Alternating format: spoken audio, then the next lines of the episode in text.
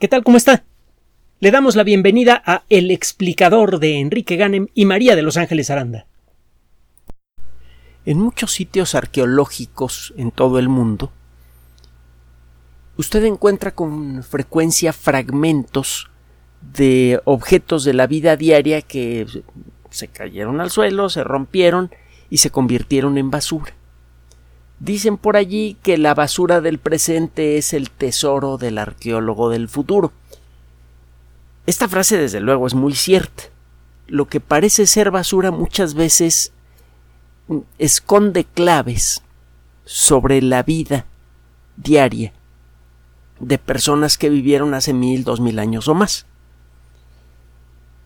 El eh, reconstruir la vida del pasado tiene un encanto natural que no es necesario explicar. Pero además, el conocimiento sobre la forma en la que se vivía en el pasado puede ser crucial para entender por qué el presente es como es. Y eso a su vez es crucial para que el futuro sea un poquito mejor. Pero bueno, el caso es que la basura del pasado no solamente se ha convertido en un tesoro para los arqueólogos, hay otros científicos que han encontrado secretos interesantísimos en objetos que fueron descartados hace muchísimo tiempo. En muchos sitios arqueológicos romanos usted encuentra fragmentos de cerámica y también de vidrio. El vidrio comenzó a hacerse muy popular en Roma casi vaya desde antes del inicio del Imperio Romano, cuando Roma todavía era una república y este uso comenzó a extenderse a gran escala en todo el imperio a lo largo de los siglos que siguieron.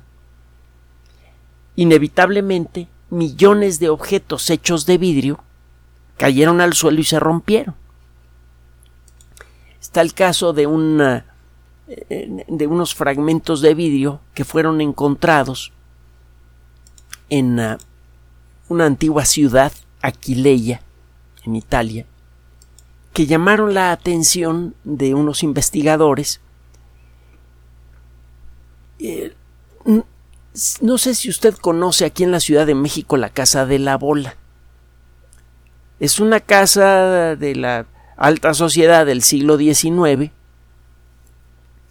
que fue eh, preservada eh, como consecuencia de la creación de una fundación usted va a encontrar eh, la Casa de la Bola fácilmente en el Internet, se encuentra en eh, Parque Lira, está pegada a la delegación Miguel Hidalgo.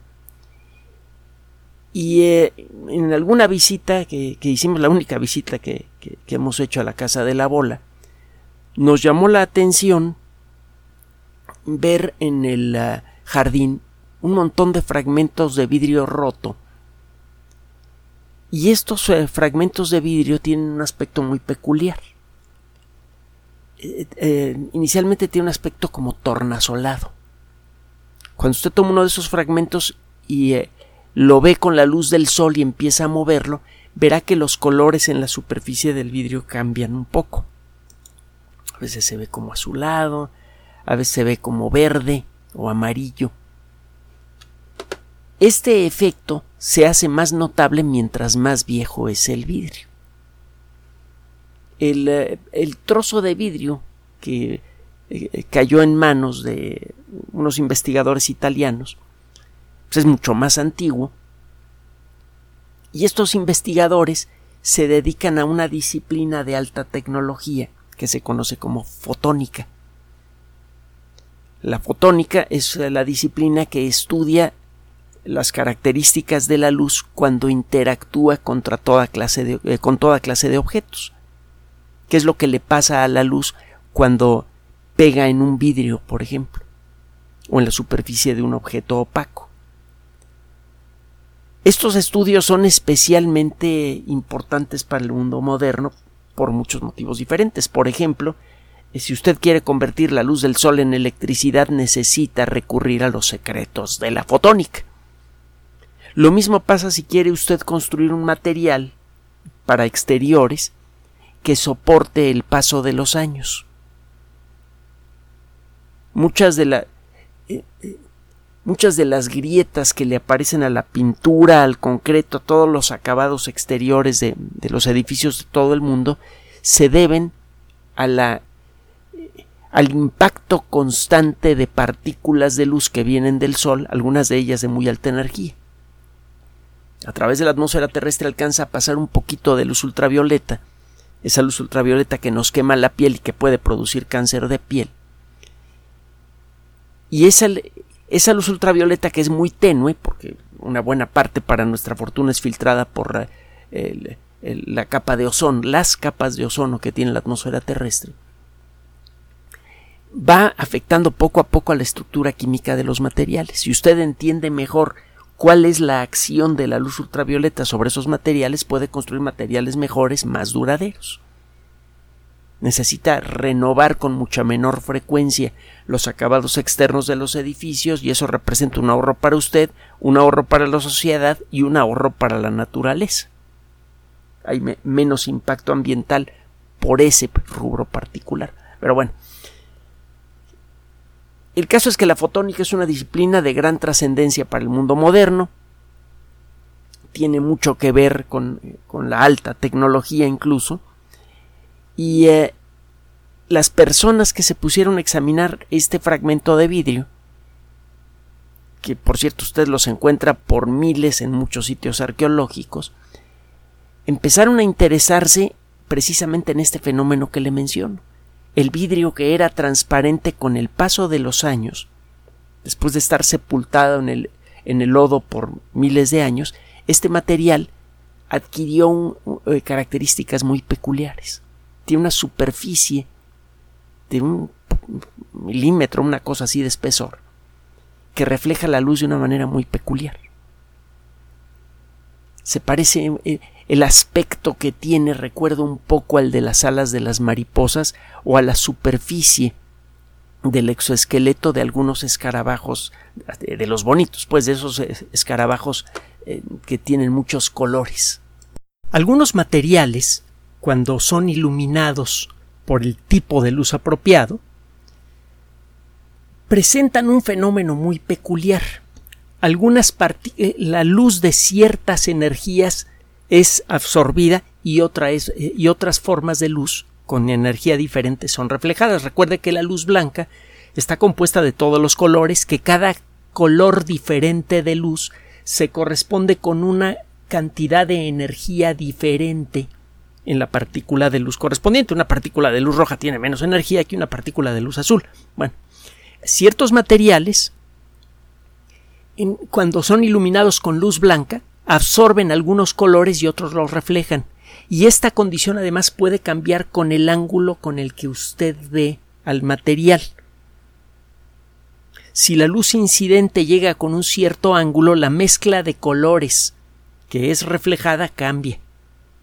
Esto tiene que ver con un detalle que no es observable a, simple vista, eh, no es observable, vaya, ni con microscopio.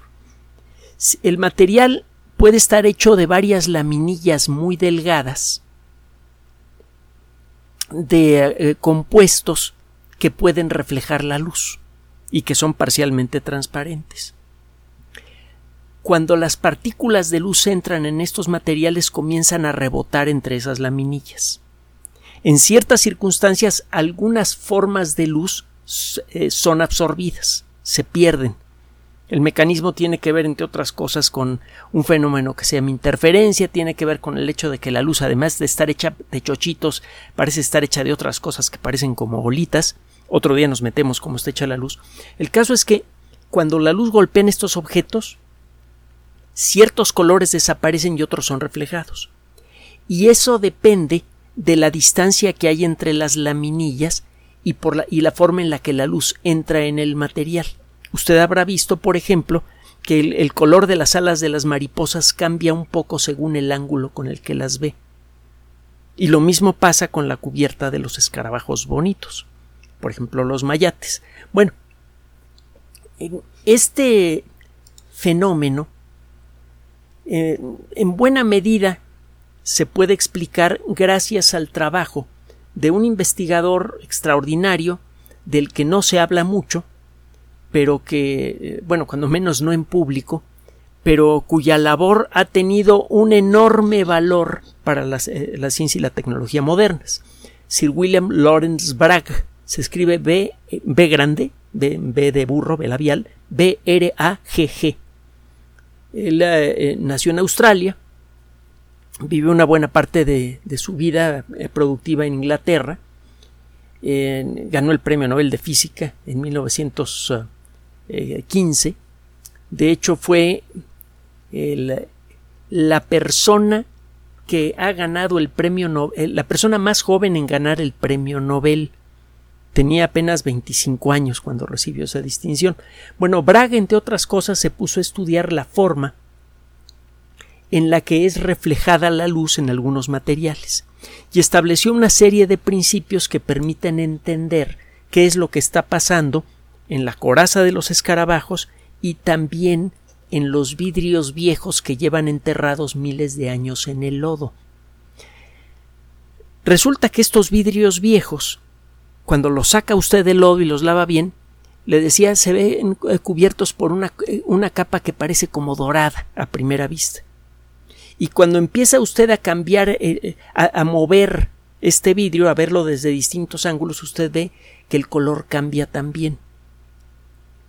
Esto sucede porque eh, eh, al, examinar con, eh, con microscopios avanzados la superficie de estos materiales, resulta que se han formado laminillas muy delgadas y muy cercanas entre sí de, vidrio que ha sido afectado químicamente por las sustancias del lodo. Este vidrio, en lugar de ser perfectamente transparente, refleja un poco la luz. Se forman varias capas de vidrio increíblemente pequeñas e increíblemente cercanas una a la otra, y estas capas de vidrio, alterado, reflejan parcialmente la luz que recibe. Cuando la luz empieza a rebotar entre las distintas capas aparece este fenómeno multicolor tan llamativo. Y eh, estos investigadores se pusieron a estudiar con detalle lo que está pasando precisamente en estos vidrios viejos y lo que encontraron valió como para publicar un trabajo en las memorias de la Academia Nacional de Ciencias, el Proceedings of the National Academy of Sciences, eh, revista de gran prestigio de la que hemos hablado muchísimas veces. se pusieron a estudiar eh, unos trozos de vidrio encontrados en, eh, ya, le decía, en, un sitio romano, en una antigua ciudad romana, y encontraron primero que nada, gracias al análisis de los distintos isótopos de oxígeno y otros isótopos de, eh, eh, los átomos que forman al vidrio, que este fragmento en particular fue fabricado entre el siglo I antes de nuestra era, bueno, antes de Cristo, y el siglo I después de Cristo. No se puede ser más preciso en el caso de esta pieza de vidrio porque no existen eh, incorporados átomos de carbono eh, que podrían dar una idea más precisa de la edad utilizando la técnica del carbono 14. Aquí se utilizan otras técnicas. Una cosa que sí se puede decir de este vidrio con bastante seguridad es que la arena que sirvió para fabricarlo viene de Egipto. Y esto de arranque pues, es interesante porque viene a reforzar lo que de todas maneras ya sabíamos por otro lado, que existía una red de comercio internacional importante en, en aquella región del mundo. En Egipto ya tenía una muy buena relación con Roma, estamos hablando de la época general de Julio César y Cleopatra, así que es claro que Egipto y Roma ya tenían una relación muy estrecha eh, y, bastante compleja, por cierto, porque Egipto podía producir una cantidad brutal de grano, al igual que la región de Palestina, y eh, ese alimento era crucial para el buen funcionamiento de Roma, y eso lo aprovechó Cleopatra para, eh, para establecer unas relaciones políticas muy importantes en, en aquella época que han sido un poco distorsionadas por Hollywood. Bueno, el caso es que este vidrio viene de Egipto. Por sí mismo esto llama la atención porque usted puede aplicar el mismo tipo de técnicas a otros materiales y con eso puede tratar de reconstruir redes comerciales. utilizando técnicas espiritualmente parecidas, aunque no involucran al vidrio, es que se ha logrado establecer, por ejemplo, que existía una densa red de comercio de pescado seco tratado con sal en muchos puntos del territorio maya. Esto le da eh, más interés todavía al estudio de nuestro pasado, porque ya no está usted reconstruyendo nada más el aspecto de un montón de, de piedras, sino que está usted reconstruyendo cosas que aparentemente estaban perdidas para siempre, por ejemplo, las redes comerciales. Pero eso no es lo importante de este trabajo. Lo que encontraron estos investigadores, bueno, y, cómo le hicieron, por cierto, bueno, recuerde, eh, eh, por ejemplo, que eh, existen distintos modelos del átomo de silicio y del átomo de oxígeno, distintos isótopos. Hemos hablado mucho de esto. Para que un átomo se llame oxígeno debe tener ocho partículas con carga eléctrica positiva en su centro. Eso es lo que determina la identidad química de un átomo, cuántos protones positivos tiene en su centro. Bueno, usted puede tener varios tipos diferentes de átomos de oxígeno que se diferencian únicamente por el peso. Tienen la misma cantidad de carga eléctrica positiva en el núcleo, pero el peso del núcleo es diferente. Tiene usted al oxígeno 16, al oxígeno 17, al oxígeno 18, que son los tres isótopos más estables más comunes del oxígeno. La única diferencia entre los tres está en el número de neutrones que no tienen carga eléctrica en el núcleo. El oxígeno 16 tiene 8 partículas con carga eléctrica positiva y 8 neutras, 8 neutrones. El oxígeno 17 tiene 9 y bueno, el oxígeno 18 pues, ya puede usted hacer la aritmética. si usted toma una muestra de arena de Egipto, va a encontrar que tiene un montón de átomos de silicio y de oxígeno casi toda la arena silicia, de la, arena que tiene fragmentos de cuarzo, bueno, toda la arena que tiene fragmentos de cuarzo está hecha de, eh, óxido de silicio. Esa es la, estructura molecular básica del cuarzo. Solo que la proporción de distintos isótopos de silicio y de oxígeno en la arena del, de, eh, de Egipto va a ser sutil pero claramente diferente a la arena que encuentra usted en Arabia Saudita, por ejemplo. Entonces, si usted tiene un pedazo de vidrio antiguo y ve la proporción de los distintos isótopos de silicio y oxígeno y tiene un catálogo bien construido de las de los mapas isotópicos de las arenas de distintas regiones de la zona general del Mediterráneo, usted puede decir con razonable certidumbre, oye, pues este vidrio a mí se me hace que viene de acá. ¿Por qué? Porque tiene la proporción entre los distintos isótopos de silicio me da tanto y el único lugar en donde eso ocurre es aquí. Además, la única, el único lugar en donde existe esta proporción de, de isótopos de oxígeno es aquí también. Y eso es lo que yo encuentro en este vidrio. Bueno, regresando al tema. Estos investigadores se pusieron a estudiar un trozo de vidrio que originalmente fue de color verde oscuro, un color muy común en el vidrio antiguo. Eh, la superficie tenía una capa de un milímetro de espesor, que tenía aspecto como dorado, parecía reflejar casi perfectamente la luz del sol. Estos investigadores, utilizando un telescopio electrónico de barrido, que permite ver la textura tridimensional de cualquier cosa que usted estudie, pudieron, en, eh, bueno, un microscopio avanzado que además de poder ver la, la textura tridimensional de, de, la superficie del vidrio muy ampliada, le eh, permite averiguar la composición química de cada punto. Utilizando esto, estos investigadores encontraron que la capa exterior de un milímetro de espesor que produce este efecto óptico tan bonito está hecho de capas eh, alternas de vidrio de alta y de baja densidad. En lugar de que el vidrio normalmente tiene una densidad, eh, el vidrio sano, el vidrio normal, tiene una densidad constante. Esta última capa ultradelgada de vidrio que había sido atacada por las sustancias que hay en el lodo a lo largo de dos mil años, eh, había perdido esa cualidad. Algunas partes seguían siendo muy densas, pero entre esas partes, entre esas capas de vidrio denso, había capas de vidrio menos denso. Y cada capa de vidrio refleja la luz de manera diferente. El vidrio de baja densidad refleja la luz de manera distinta al vidrio de alta densidad. Se forman entonces laminillas muy delgadas que reflejan la luz de manera diferente. Si usted eh, describe esto en términos físicos, encontrará lo que se llama una barrera o una pila de Bragg. Bragg estudió mucho la forma en la que la luz de distintos tipos es reflejada o alterada al iluminar a un objeto. Él trabajó mucho con rayos X, pero lo que se, pero esto se aplica a la luz visible, se aplica a las ondas de radio, etc. Entonces, si usted, eh, basándose en los principios de Bragg, ve qué es lo que le pasa a la luz del sol cuando entra en esta serie de capas alternas de vidrio de alta y baja densidad, encuentra efectivamente que eh, ciertos colores desaparecen y que la luz eh, total reflejada por ese eh, sándwich de, capas de alta y de baja densidad de vidrio tiene un tono dorado. ¿Cómo es que se formó esto? En las capas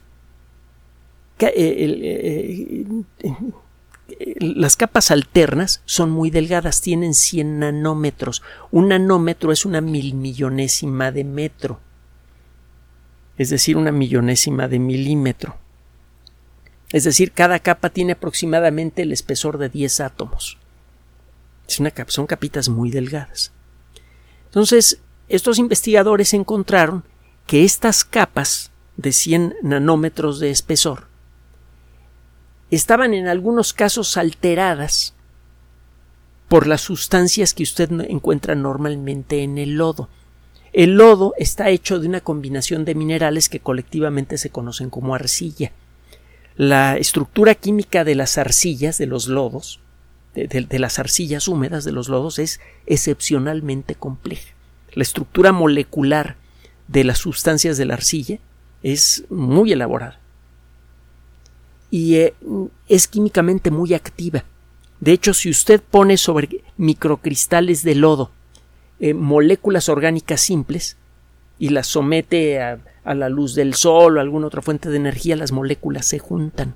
Es por eso que se cree que la vida probablemente nació en, en zonas, en, eh, en fondos lodosos de charcas que a veces se secaban y a veces quedaban expuestas al sol por ejemplo, en lagos que se secaban eh, eh, eh, estacionalmente y luego se volvían a llenar con agua. Al secarse, estos lagos, cuya agua estaba cargada con los compuestos químicos que se estaban formando en la atmósfera de la Tierra, estos compuestos entraban en contacto con las moléculas de la arcilla que, activadas por la luz del sol, unían a esas moléculas para formar moléculas más complejas. A la siguiente temporada de lluvias, estas sustancias más complejas se suspendían en agua y tiempo después volvían al fondo del agua al secarse de nuevo el lago y las moléculas se hacían todavía más grandes por el mismo proceso. Eventualmente se llegaron a formar moléculas muy grandes y eso es la sabemos que ese fue el primer, la primera etapa molecular en la formación de la vida, la formación de macromoléculas. Bueno, entonces el, el lodo que se ve tan aburrido tiene muchísimo interés, por ejemplo, para entender el origen de la vida y también para entender el origen de estos vidrios. Resulta que la compleja química del lodo fue la que permitió que em, eh, de manera regular en capas muy delgadas el vidrio comenzara a debilitarse en algunos puntos. Y esto generó estas laminillas ultradelgadas eh, de dimensiones muy precisas el tratar de fabricar esto en un, eh, en, un ambiente moderno sería carísimo, sería complejísimo. Y resulta que basta con meter vidrio en el lodo en condiciones apropiadas para que se formen estas laminitas ultradelgadas de distinta densidad. Bueno, ¿y para qué queremos vidrio manchado con lodo? ¿Para qué queremos vidrio que, cuya corteza externa está tan afectada por la química del lodo que incluso ya no es perfectamente transparente. Híjole, resulta que este descubrimiento podría tener un valor económico verdaderamente enloquecedor. De hecho, ya en la actualidad existen muchos aparatos, por ejemplo, detectores de humo por ejemplo, eh, eh, sensores especiales eh, que se utilizan en muchos aparatos científicos, etcétera, que utilizan este tipo de, ah, materiales con características peculiares de reflexión como filtros de luz. Usted puede analizar la luz que viene de un objeto utilizando estas, estas pilas de Bragg la luz, eh, eh, eh, usted ilumina un objeto, la luz que, que, está reflejada por ese objeto trae de alguna manera algo de información sobre la estructura química y física del material que iluminó. La luz que ha sido reflejada por un objeto la hace pasar por una pila de Bragg y el resultado de lo que salga de, de la reflexión en la pila de Bragg le dice a usted mucho sobre la composición del objeto que está usted estudiando. También las pilas de Bragg pueden servir para separar luz de distintos colores. Usted puede hacer circular por una fibra óptica varios haces de colores diferentes y con una pila de Bragg usted puede separar esos colores. Los colores vienen mezclados en la fibra óptica y si usted quiere separarlos en distintos colores individuales simplemente pone una pila de Bragg con las características apropiadas. En la actualidad casi toda la comunicación por Internet en el mundo, bueno, casi todas las comunicaciones del mundo dependen parcial o totalmente de fibras ópticas.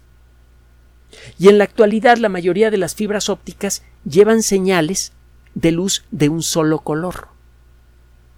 Usted podría incrementar en mucho la capacidad que tiene el Internet actual para transferir información sin tener que poner nuevos cables, metiendo varios haces de luz de colores diferentes en, el en la misma fibra óptica. Y usted puede separar de manera efectiva cada color utilizando una pila de Bragg y, la luz de cada color diferente puede codificar miles y miles y miles de señales diferentes. Si en una sola fibra óptica usted puede eh, manejar muchísimas conversaciones telefónicas simultáneas, muchísimas transacciones de Internet simultáneas, utilizando luz de un solo color. En la misma fibra, si usted empieza a utilizar haces de colores diferentes, usted puede multiplicar por mucho la capacidad de comunicación de su fibra óptica sin tener que poner una fibra nueva. Todo lo que tiene que hacer en el punto, en, en, los extremos de su fibra óptica son emisores láser de distintos colores y del otro lado pilas de Bragg que separan cada color para que usted pueda eh, separar el canal de color azul del canal del color rojo, por poner un ejemplo, y eh, decodificar las señales que cada uno lleva. Este sistema, esta tecnología ya existe, pero es muy cara. El crear estas pilas de Bragg con las técnicas actuales es muy, muy complicado.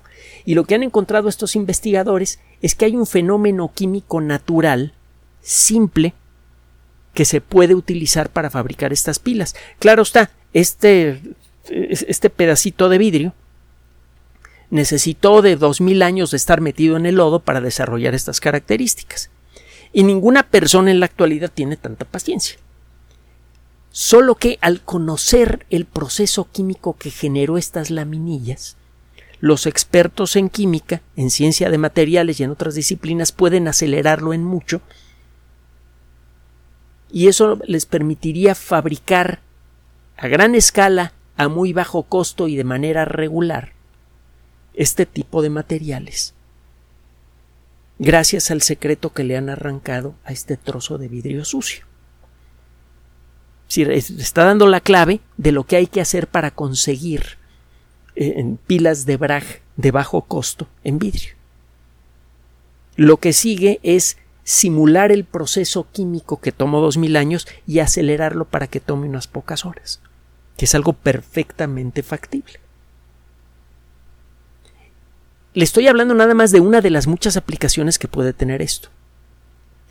Es sistemas para codificar información y hacerla prácticamente eh, ininteligible para cualquier eh, atacante informático. Sistemas que permitan detectar cantidades casi infinitesimales de luz. Lo que podría mejorar en mucho la sensibilidad de las cámaras de seguridad, la sensibilidad de las cámaras de los teléfonos celulares, la sensibilidad de las cámaras de los grandes telescopios. Uy, la cantidad de aplicaciones que esto tiene es verdaderamente enorme. Le decía al principio de esta cápsula que Pasteur decía que la casualidad solamente ayuda a una mente entrenada. Este es un buen ejemplo. Gracias a que un grupo de investigadores dedicados a cuestiones de química y de física, gracias a que ellos se interesaron un poco por la arqueología y que se fijaron en un trozo de vidrio sucio, es que dentro de poco podríamos contar con una tecnología maravillosa que podría hacer mucho por mejorar el funcionamiento de uno de los sistemas tecnológicos más importantes de toda la historia, el Internet. Gracias por su atención. Además de nuestro sitio electrónico www.alexplicador.net, por sugerencia suya tenemos abierto un espacio en Patreon, el explicador Enrique Ganem, y en PayPal, el explicador patrocinio por los que gracias a su apoyo sostenemos este espacio. Puede usted descargar gratuitamente estos audios en formato MP3 en Spotify y en iTunes como El Explicador sitio oficial y en SoundCloud como El Explicador y con formato de video en YouTube en El Explicador sitio oficial. Recuerde nuestras redes sociales de siempre, Twitter Enrique-Ganem y en Facebook Enrique Ganem sitio oficial, El Explicador y los grupos que usted ya conoce. Finalmente, el explicador siempre somos María de Los Ángeles Aranda y Enrique Ganem. Gracias.